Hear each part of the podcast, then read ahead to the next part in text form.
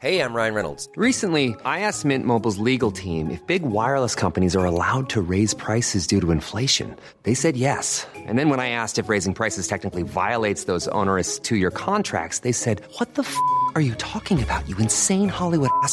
So to recap, we're cutting the price of Mint Unlimited from $30 a month to just $15 a month. Give it a try at mintmobile.com slash switch. $45 upfront for three months plus taxes and fees. Promo rate for new customers for limited time. Unlimited more than 40 gigabytes per month. Slows. Full terms at mintmobile.com. This is a journey into sound. Fellas, I'm ready to get up and do my thing. Oh, yeah. Let's get it on. It's time to get down. Hello and welcome to the 100 greatest R&B songs. My name is BJ Berry and these are the greatest R&B songs of all times and as well the stories behind them. So let's get started. Today we feature Janet Jackson. That's the way love goes. Like a moth to a flame burned by the fire. My love is blind, can't you see my desire? That's the way love goes. It's 1991, and Janet Jackson had just signed a $40 million contract with Richard Branson of Virgin Records. Before she left for vacation, Jimmy Jam and Terry Lewis had given her some demos to listen to. Two weeks would pass. Janet would return. It's now 1 o'clock in the morning, and the doorbell rings at Jimmy Jam's house in Minneapolis. Like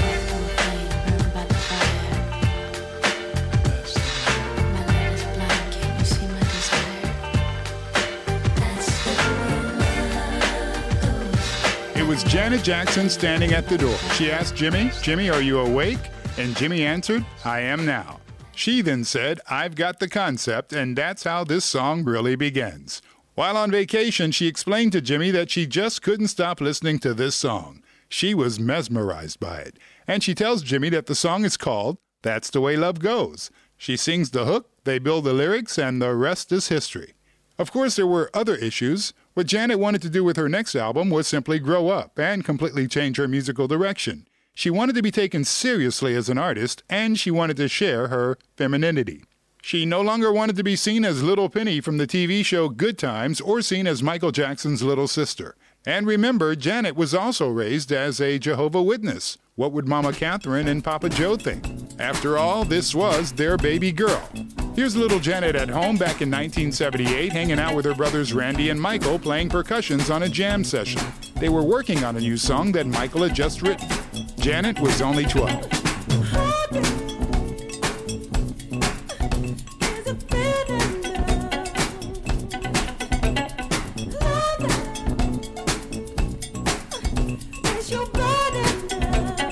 So now we fast forward to 1993. Janet was about to record her fifth album entitled simply Janet. When Richard Branson sent his Virgin executives to Minneapolis, Jackson and her producers first played a rough cut of the song If for them.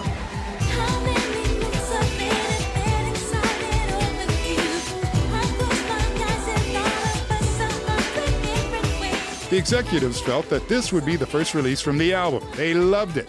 However, Jimmy Jam and Terry Lewis, along with Janet, had some other ideas. They wanted the first release to be That's the Way Love Goes. Janet called the song relaxed and carefree, easy, fun, soft, and seductive. And this is where the highest paid female on the planet wanted to go, which was a big risk for Sir Branson. To understand the risk, you had to first understand her previous success that she created for A&M Records on her first four albums. Janet first started out with the production team of Bobby Watson, he was the bass player for the band Rufus and Chaka Khan, and Renee and Angela, a husband and wife production team who too had a few hits of their own.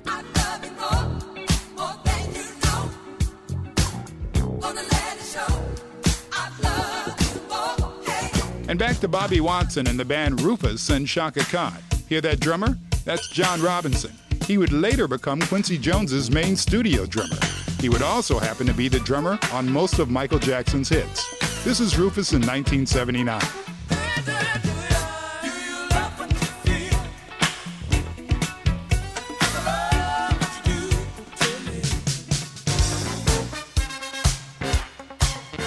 And this would be Janet's first single produced by that crew in 1982.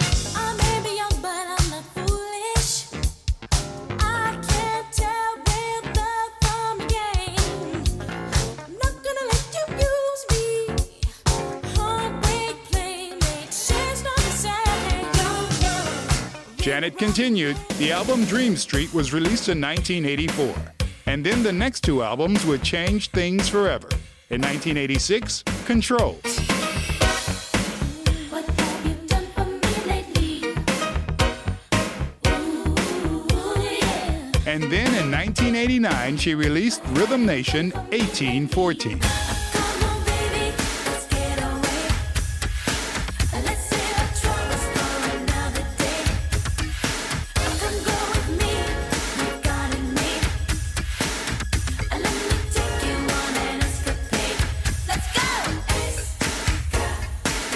So, after all of that success, we come back to the risk factor.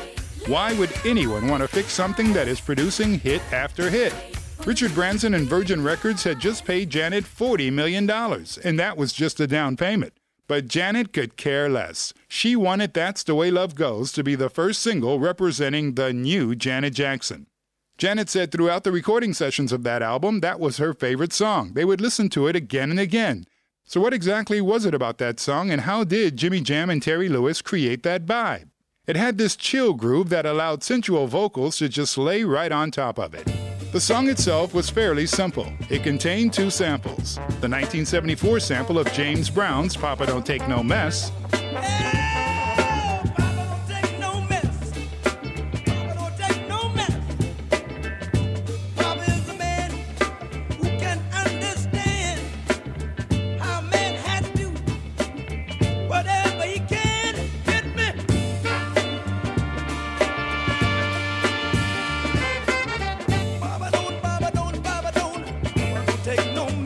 and the 1973 release of a Honey Dripper song called Impeach the President.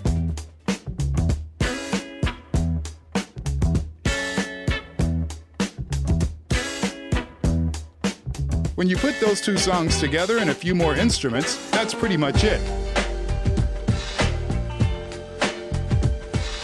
But it was Janet's sensual voice that took things to a whole new level.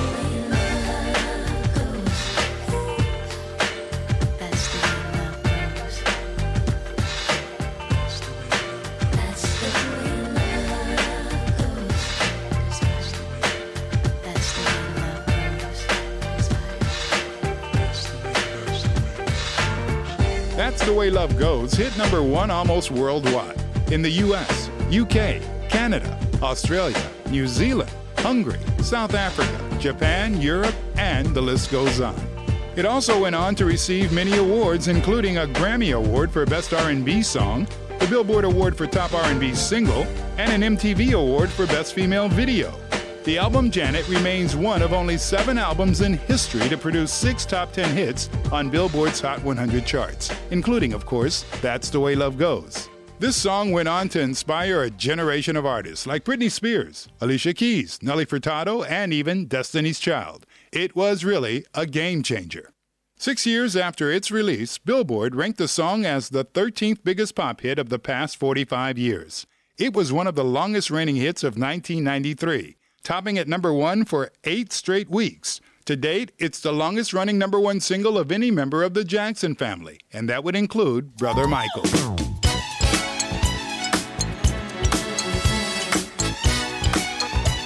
And he too had a few hits of his own.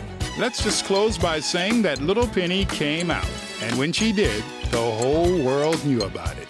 Janet Jackson had blossomed into a beautiful young flower, and that's the way love goes. You've been listening to the 100 greatest R&B songs of all time. Before we let you go, we'd like to remind you to subscribe to this podcast. Check out our playlist on Apple Music, Amazon's Alexa, and Spotify. And while you're there, make a song request. Go to 100greatestrnbsongs.com.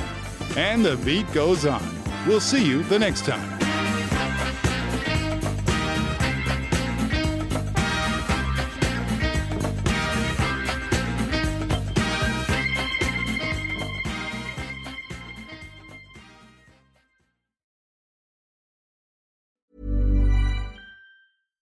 Selling a little or a lot?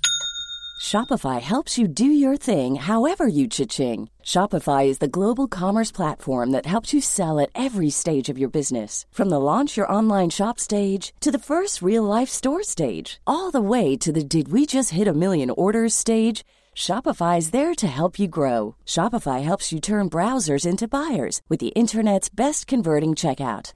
36% better on average compared to other leading commerce platforms because businesses that grow grow with Shopify. Get a $1 per month trial period at shopify.com/work. shopify.com/work.